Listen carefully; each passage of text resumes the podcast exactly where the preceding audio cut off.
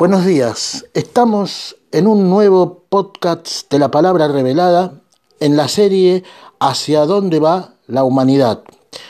Eh, la Biblia, entre tantísimas profecías de hechos futuros próximos a ocurrir, predice de que habrá un gobierno mundial,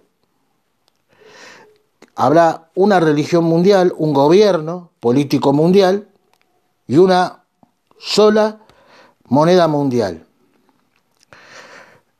El líder de, esta, de este gobierno mundial será un personaje que la Biblia llama el anticristo. Ahora bien, hoy vamos a hablar de cómo la era tecnológica ha permitido y permite hoy hacer que esta profecía corra aceleradamente hacia su cumplimiento. Comenzamos. Hace algunos años, las computadoras comenzaron a revolucionar eh, totalmente nuestro mundo moderno. Lo que antes llevaban, llevaban a cabo miles de obreros ha sido simplificado por una sola máquina, la cual puede almacenar en su memoria millones de datos e información disponible en segundos. Claro, ustedes se preguntarán qué tiene que ver todo esto con la Biblia. Eh, ¿Acaso también la Biblia profetizó acerca de la era de las computadoras o la era de la informática? A lo que yo les digo sí, aunque les, parezca sorprendente, como la Biblia es un libro escrito por hombres, pero está inspirado por el Espíritu Santo de Dios, eh, tiene esa facultad, ¿no? Es decir, la Biblia es inerrante precisamente por eso porque ha sido, eh, ha sido inspirada por el Espíritu Santo del Dios único y verdadero. Entre las muchas profecías del libro del Apocalipsis encontramos las siguientes palabras describiendo el sistema con el cual un hombre, al que la Biblia llama el anticristo, controlará en un futuro mediato o inmediato a millones de personas en un futuro muy cercano. Hoy ya estamos viendo cómo esta profecía eh, está en carrera a cumplirse muy aceleradamente, ¿no? Vemos la, economía electrónica, vemos cómo ya se está empezando a hablar de retirar el, papel moneda para implantar un dinero electrónico. Bueno, todo esto está ligado y conectado a esta profecía que hace dos mil años nuestro Señor Jesucristo resucitado le reveló a su siervo y apóstol Juan en la isla de Patmos que él después transcribió en lo que nosotros conocemos en la Biblia como el libro del Apocalipsis. En Apocalipsis 13, continuamos, dice, y hacía que a todos, o sea, hacía que a todos el anticristo, pequeños y grandes, ricos y pobres, libres y esclavos, se les pusiese una marca en la mano derecha o en la frente, y que ninguno pudiese comprar ni vender sino el que tuviese la marca o el nombre de la bestia o el número de su nombre. Aquí hay sabiduría, el que tiene entendimiento cuenta el número de la bestia, pues es número de hombre y su número es 666. Esto usted lo puede encontrar en Apocalipsis 13, versículos 16 al 18. Esta profecía es algo asombroso a la luz del invento de las computadoras modernas. Este sistema de marcación ¿eh? solo puede ser posible ¿eh? cuando irrumpimos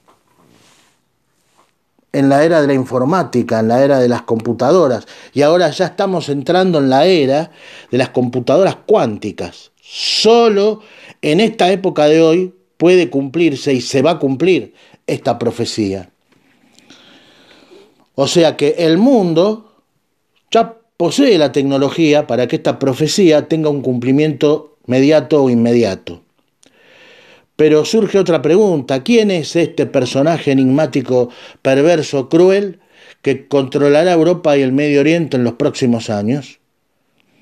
Eh, antes que nada, debemos hacer un poco de historia para poder comprender lo que sucederá muy pronto en el mundo en que vivimos, tratando de recordar quién dijo las siguientes palabras.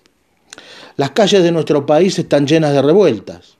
Las universidades están llenas de estudiantes rebeldes que manifiestan su oposición a la autoridad con desórdenes callejeros. Fíjese lo que está pasando en Estados Unidos, ¿no? Por ejemplo, ¿no?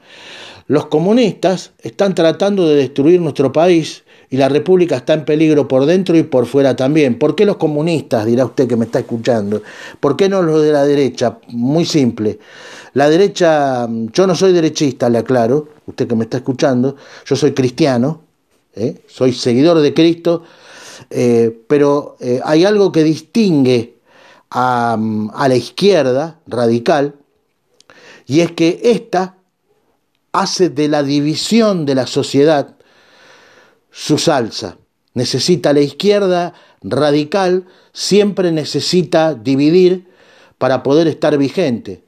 El día que, el día que verdaderamente reine la paz y la unidad entre los seres humanos, la izquierda radical no, no puede ni, no puede ni tendrá lugar en esa sociedad.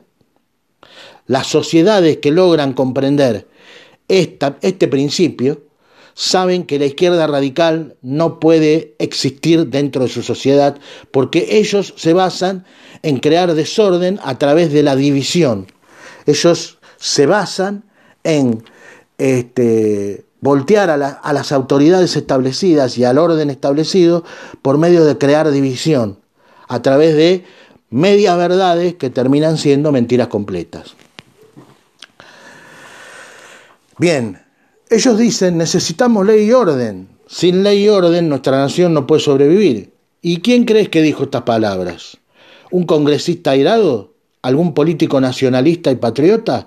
¿Un ciudadano con un alto deber cívico? Nada de eso. Estas palabras las dijo en 1932 Adolfo Hitler. Los dictadores como Stalin, como Hitler, raras veces toman el poder por medio de la fuerza bruta pues casi siempre los problemas económicos y políticos preparan, ¿eh? son caldo de cultivo para que surjan las tiranías en los países. Miremos si no lo que está pasando en América Latina, miremos Venezuela, miremos Cuba. Eh, estos gobiernos de la izquierda radical se caracterizan por prometer el paraíso en la tierra, pero una vez que toman el poder, la única política que tienen es mantener a los pueblos empobrecidos porque es lo que a ellos les asegura seguir teniendo el poder y controlando a la, ciudadanía. La pobreza como eh, esa pobreza que ellos mismos fomentan y sostienen, es parte estructural de los gobiernos de la izquierda radical, es necesario porque es lo que les permite a estos dictadores seguir en el poder. Aún el imperio romano, fíjense, no ejerció su autoridad dictatorial en sus primeros años. Las naciones que conquistó el Imperio Romano eran gobernadas por dignatarios locales. Solo los césares posteriores se hicieron dioses y pronto asumieron el poder absoluto sobre el pueblo. ¿Cómo comenzó el Imperio Romano? ¿Y qué factores contribuyeron para que la gente adorara a los césares como dioses? Cuando el Imperio Romano comenzó a apoderarse del mundo, los pueblos conquistados se sintieron en deuda con Roma por la ley y el orden que su gobierno y poder militar les proporcionó. Los países más pequeños, en particular, quedaron agradecidos por la estabilidad que reemplazó las estructuras políticas tambaleantes que poseían. En muchos casos, pequeños tiranos eran reemplazados por gobernantes romanos que imponían el orden y la ley social, por lo que la mayoría de esos pueblos estaban felices. En el Asia Menor, especialmente, la gente se entusiasmó tanto con el imperio romano que llegaron a considerarlo como un objeto de adoración. Fíjense, ¿no? Pero es difícil adorar a un sistema impersonal. Eventualmente, los súbditos romanos concibieron la idea del culto al emperador, el primer caso real de culto al emperador que se registró ocurrió en la ciudad de Pérgamo en el año 29 a.C. Allí fue donde los ciudadanos romanos locales erigieron la primera estatua conocida a un emperador romano. El culto fue formalizado al, emperador.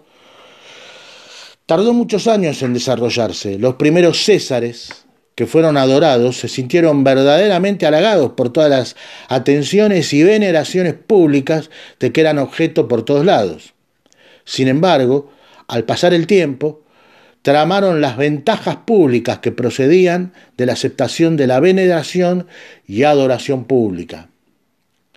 El primer imperio romano se extendió por todo el mundo conocido de aquel tiempo, abarcando muchas culturas, idiomas y religiones. El Senado romano buscaba algún principio ¿eh? unificador poderoso, algo que pudiera unir a todo el imperio. El culto al César como Dios pareció ser la respuesta. Así aparece en la segunda parte del siglo I después de Cristo la adoración oficial al César, lo cual se convirtió en una obligación formal para todos los ciudadanos, so pena de muerte. Una vez al año, todo ciudadano tenía que presentarse ante un oficial romano y jurar lealtad al César.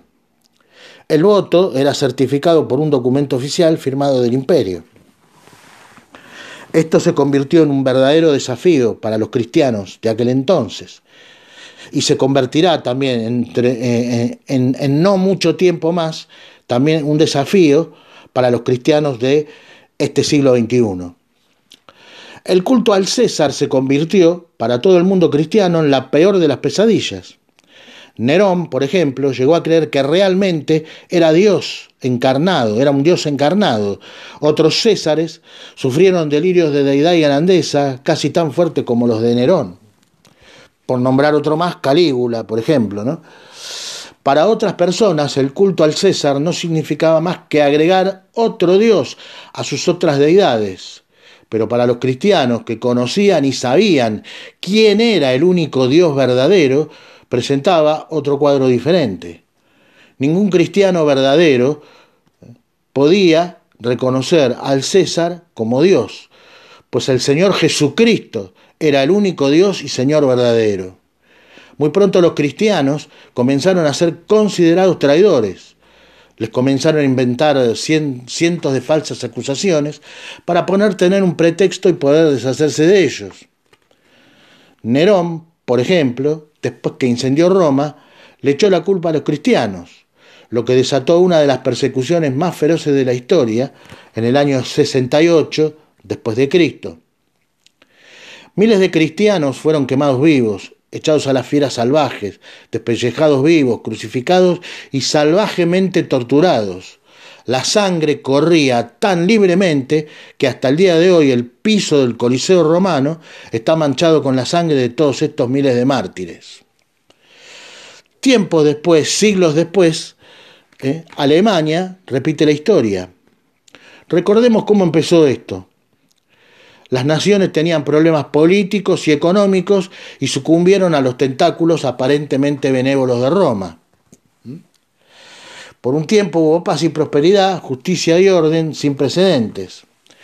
El gobernante de esta tranquilidad doméstica comenzó a ser endiosado por muchas personas y después este líder tomó la veneración de sus súbditos y se proclamó a sí mismo monarca absoluto y como Dios infalible en sus decisiones. La Alemania nazi volvió a poner en escena el drama de la dictadura en la década de los años 30 y 40.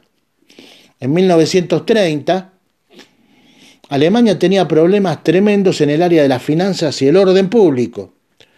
La inflación fue tan seria que miles de personas morían virtualmente de hambre. La izquierda radical fomentaba e incitaba el desorden en las calles y en las universidades. Qué curiosa qué curioso paralelismo con lo que está pasando hoy en muchos países, ¿no?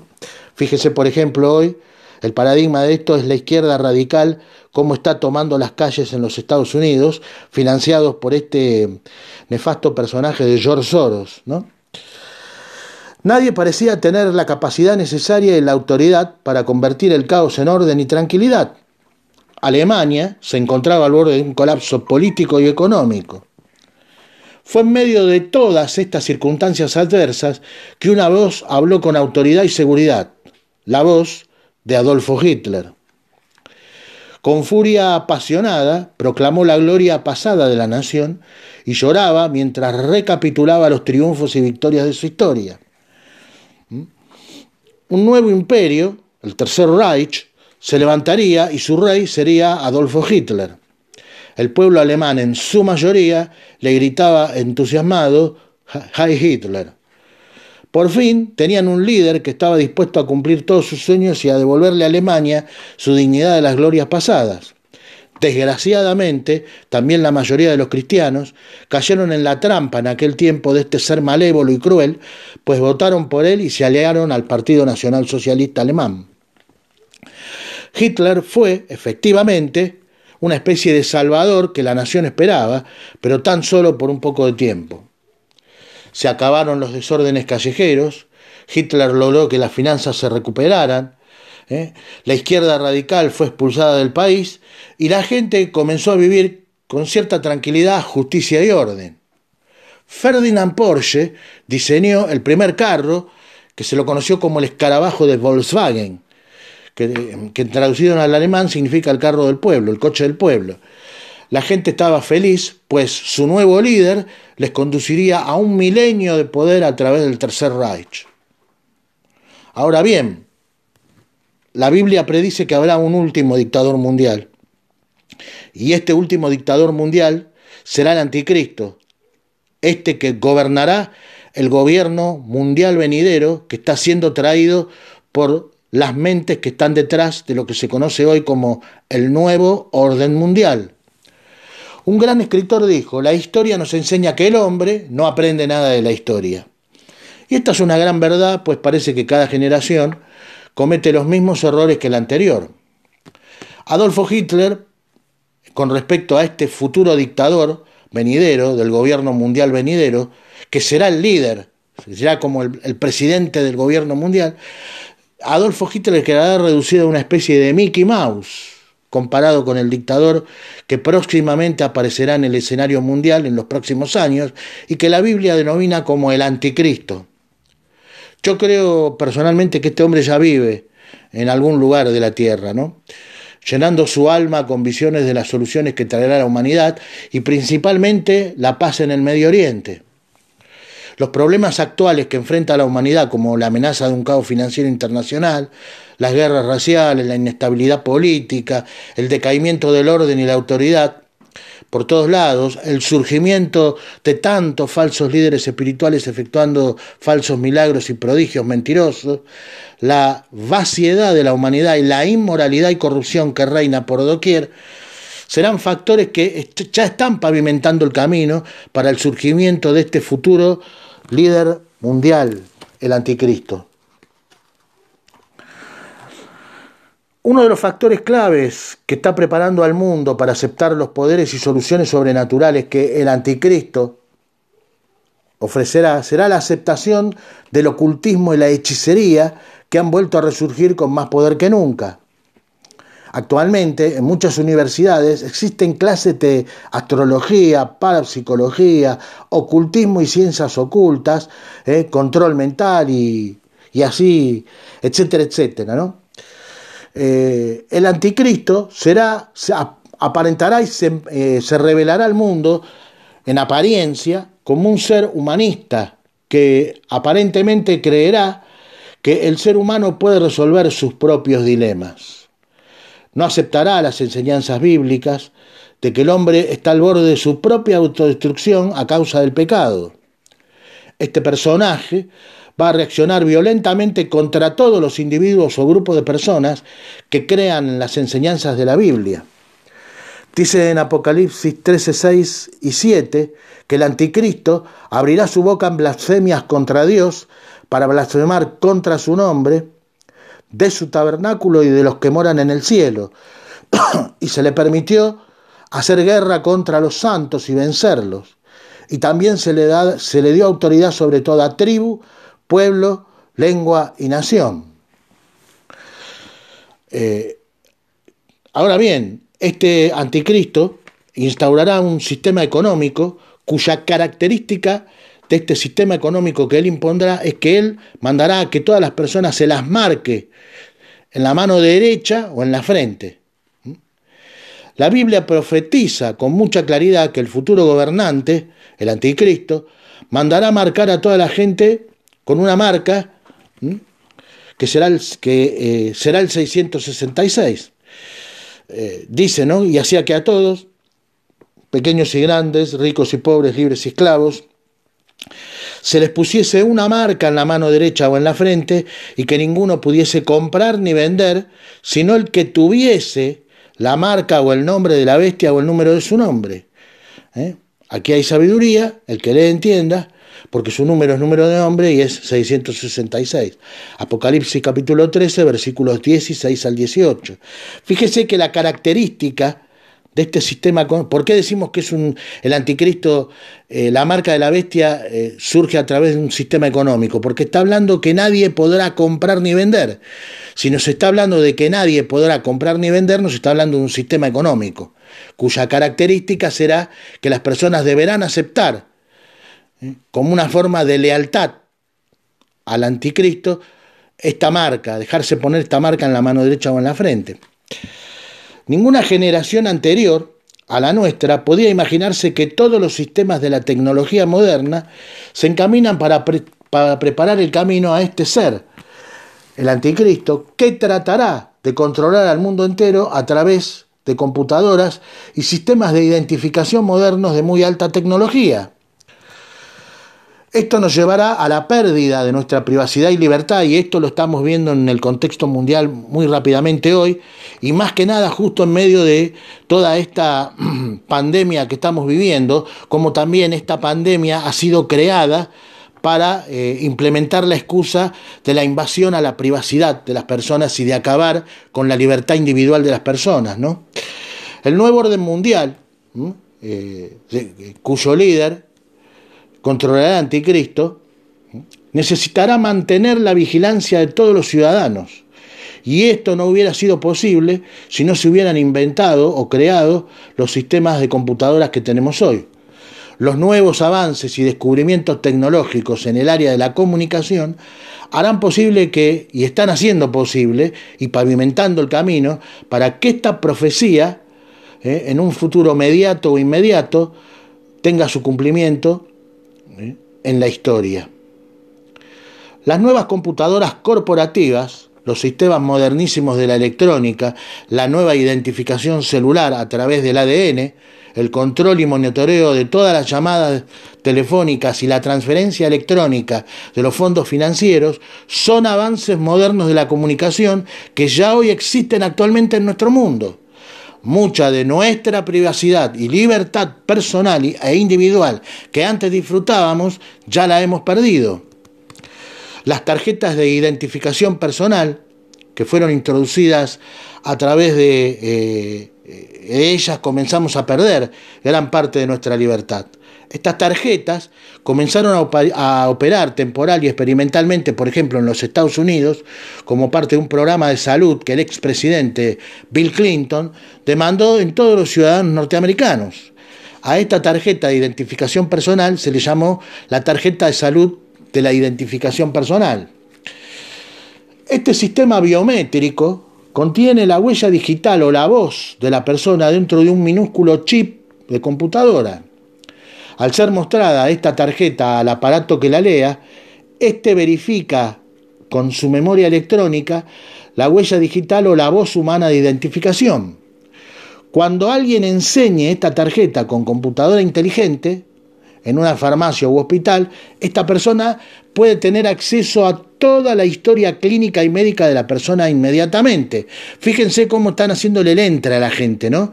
Siempre Satanás, para engañar, utiliza eh, la excusa de las aparentes buenas causas, ¿no? En este caso, lo está haciendo a través de la salud, así como también con este tema de la pandemia que estamos viviendo actualmente, están tratando de eh, decirnos y ah, para que aceptemos este, las vacunas tóxicas que produce la Fundación Bill Gates ¿eh? a través de la Organización Mundial de la Salud. Fíjense, ¿no? Eh, en España, por ejemplo, también todos los ciudadanos ya tienen una tarjeta de identificación nacional y se considera ilegal no mostrarla a un oficial del gobierno. Bajo una nueva ley, la policía española puede revisar vehículos y casas sin ninguna orden y arrestar a la gente que no porte esta tarjeta. Esta no es la Alemania de Adolfo Hitler ni la Rusia comunista, sino la España democrática, que es miembro de la Unión Europea. Leyes similares comenzarán muy pronto a operar en toda la Unión Europea, y ya lo está haciendo, eh, y en Estados Unidos también. O sea, la, la presión de organismos internacionales que está viendo para introducir esta tarjeta de identificación nacional sigue aumentando por causa del aumento del crimen, la inmigración ilegal, los niños abandonados y el aumento internacional de la falsificación monetaria y de tarjetas de crédito. Bien, esto va a ir un paso más allá, porque van a empezar a meterse con nuestro ADN. Sí, así como lo escuchas, van a empezar a, meterse con nuestro ADN, o sea, van a empezar a crear sistemas de identificación personal a través de nuestro ADN. La Oficina Federal de Investigación, conocida como el FBI, mantiene actualmente el registro de huellas digitales e información personal de más de 100 millones de adultos americanos. Este mismo control se piensa establecer entre los adolescentes y menores de edad por causa de los miles de jóvenes que huyen cada año de sus hogares y de los infantes abandonados y secuestrados cada año también. ¿Cómo lograrán este control tan perfecto? ¿Mm? A través del código de identificación de nuestro ADN. Tú te preguntarás quizás qué es el ADN. Bueno, el ADN es la información genética codificada contenida en cada célula de nuestro cuerpo y el sistema de identificación más completo del mundo. O sea que en cada célula de nuestro cuerpo existe la información completa para reproducir a un ser humano. Fíjate, ¿no? La sabiduría de Dios, que cuando Él ordenó desde el principio en el libro del Génesis que fueran todas las especies según su género y según su especie, estaba dando a entender que existía este código de información que él, Dios, no la evolución, puso dentro de cada semilla y esperma humano y animal.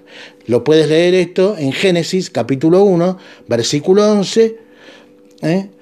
al 21 en un solo pelo humano o en una sola gota de sangre se puede encontrar todo el material genético para identificar a cualquier ser humano que haya cometido un crimen, por ejemplo, y también para reproducirlo. Vamos a tener también llamadas telefónicas monitoreadas, y ya las tenemos. Mucha gente, inocentemente, que en sus llamadas telefónicas eh, cree que aún sus llamadas telefónicas aún son privadas, ¿no? Desgraciadamente ahora cualquier persona ya puede obtener un pequeño aparato que puede grabar secretamente tus llamadas telefónicas sin tu consentimiento y conocimiento agencias gubernamentales en todo el mundo poseen ya equipos muy sofisticados que pueden grabar las conversaciones telefónicas sin tener que intervenir el aparato telefónico o los teléfonos celulares. Todas las llamadas de larga distancia pueden ser rastreadas a través de estaciones centrales y satélites de la Tierra la Agencia de Seguridad Nacional en Estados Unidos, por ejemplo, conocida popularmente como la NSA, y sus agencias hermanas en otros países monitorean actualmente cada llamada telefónica, perdón, cada fax y cada transmisión electrónica por correo que se haga en el mundo. Por ejemplo, eh, los mensajes de los pilotos eh, iraquíes que enviaban desde sus aviones a su base en la Tierra, fueron grabados y usados para distraer al piloto durante la guerra del Golfo Pérsico. Esto te lo doy a modo de dato, ¿no? Otro ejemplo, por ejemplo, fue cuando la inteligencia británica interceptó en 1989 algunas llamadas que el príncipe Carlos de Inglaterra hizo a una dama, las cuales fueron después entregadas a la prensa en 1992. La princesa Diana, lógicamente, hizo un escándalo tremendo dentro de la familia real y amenazó al príncipe con el divorcio. La sofisticación de los sensores electrónicos modernos ha llegado a tal grado que la policía de algunos estados norteamericanos está usando aparatos especiales en los teléfonos de los ex reos que están bajo caución y al contestar a algunos de estos reos el teléfono detectan si tiene aliento alcohólico. Impresionante, ¿no? A los expresidiarios que están bajo prueba les atan en los tobillos unos brazaletes con sensores que revelan a la policía todos los movimientos que hacen o en qué lugar se localizan. Bueno, esta tecnología ya es un poco medio vieja, ya hay aparatos más sofisticados para el control ciudadano. ¿no? Esto está dando lugar y nos dirige todos estos este, artilugios electrónicos de control y vigilancia permanente del ciudadano, nos, nos mete ya y nos está deslizando sobre el tobogán que nos conducirá hacia la tecnología de la marca de la bestia de la que habla el libro del Apocalipsis. Eh, por casi dos mil años, el número 666, por ejemplo, ha estado asociado con el terror, los grupos de rock satánico, los criminales y la mayor parte de las personas involucradas en el ocultismo. La pregunta es, ¿por qué esta asociación de todas estas personas y grupos con este número tan especial? Porque hace dos mil años el apóstol Juan escribió que sería el número que usaría el anticristo para controlar al mundo entero. ¿Y qué tipo de marca será esta? Se preguntan muchos. ¿Será una marca física, visible, impresa en la mano derecha o en la frente? Posiblemente sea un chip electrónico. Yo particularmente me inclino por esta última opción. Actualmente, por ejemplo, la compañía Mondex ya los puso en circulación y venta. De acuerdo a lo que Dios dice en su palabra, la Biblia, la persona que se deje marcar será identificada inmediatamente como un miembro del reino de las tinieblas y siervo del anticristo, y la persona que se niegue será ejecutada inmediatamente o perseguida hasta la muerte. Eh, es decir, la marca de la bestia no solamente servirá para comprar y vender en nuestro mundo físico existencial, sino que al aceptar esta marca también hay unas consecuencias en el mundo espiritual. ¿Mm? Por eso es que no hay que aceptar a la marca cuando llegue el tiempo en que, nos que quieran imponer esta marca. No acepte la marca, no acepte la marca, repito. Para llegar a cabo este proyecto, el anticristo y el nuevo orden mundial de las naciones necesitarán usar la más alta tecnología en sistemas de identificación, la cual ya hoy la tenemos lista en nuestra época. Este sistema era técnicamente imposible de llevarse a cabo hasta la introducción a nuestro mundo de los rayos láser. En esta última década de los chips computarizados, que se pueden eh, eh, colocar inclusive debajo de la piel, o sea, de forma subcutánea, y de los sistemas financieros electrónicos. Esta marca, que usará el anticristo, mantendrá a millones de seres humanos en una prisión económica invisible sin ninguna esperanza de escapar. Todo el sistema internacional, político, financiero y religioso estará bajo el control y vigilancia directos de este, de este perverso futuro dictador mundial que ya está a las puertas de surgir, de surgir ¿no? Solamente falta que la iglesia de Cristo, ¿eh? su remanente, sea arrebatado a Cristo y una vez que ocurra esto comenzará los siete años de tribulación y gran tribulación y irrumpirá en el escenario político mundial y religioso el anticristo. Hace algunos años, por ejemplo, no, no, importando cuán terrible haya sido el control totalitario político que haya existido, la gente de alguna manera podía comprar algo de comida y hacer de alguna manera algún negocio. Pero con el control y el sistema de la bestia se eliminará el uso del papel moneda y en esto estamos yendo el escenario que estamos viviendo actual de pandemia está instalando mucho este, eh, este principio de retirar el papel moneda, porque con la excusa de que el papel moneda podría tener gérmenes, eh, podría ser portador del virus, del COVID-19, y bueno, ya están creando todo, ¿no? Eh, esto forzará a la humanidad a comprar o vender a través de un sistema computarizado que requerirá de todo individuo, o sea, tener la marca de la bestia.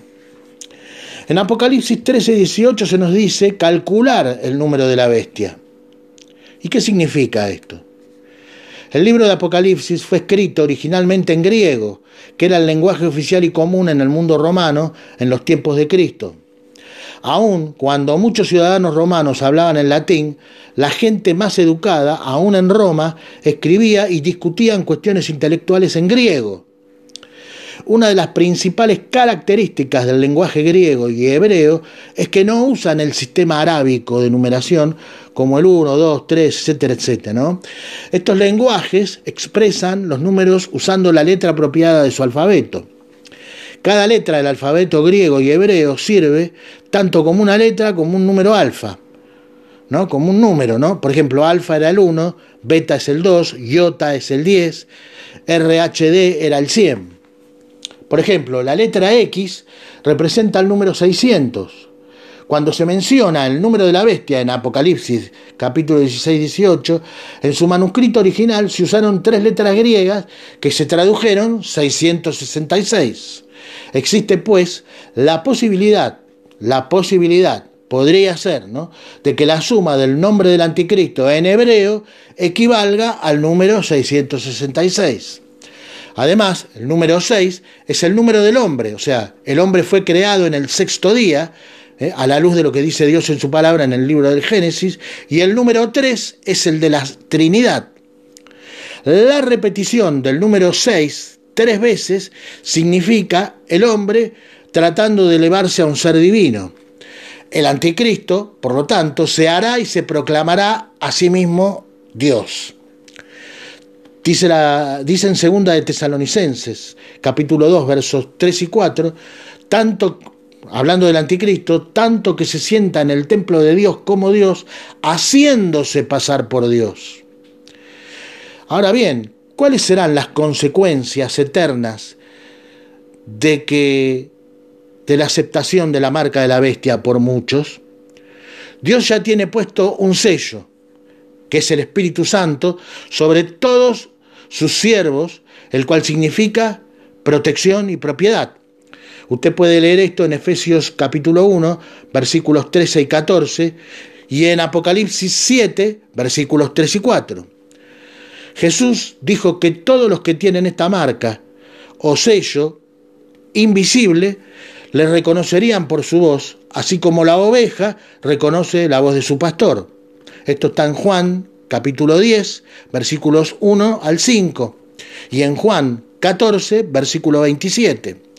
El anticristo, imitando a la obra de Dios, pondrá también su marca ¿eh? sobre sellos de personas que le reconozcan como una especie de salvador del mundo y le adoren a cambio de preservar sus vidas. Esto usted lo puede leer en Apocalipsis 13, versículo 4.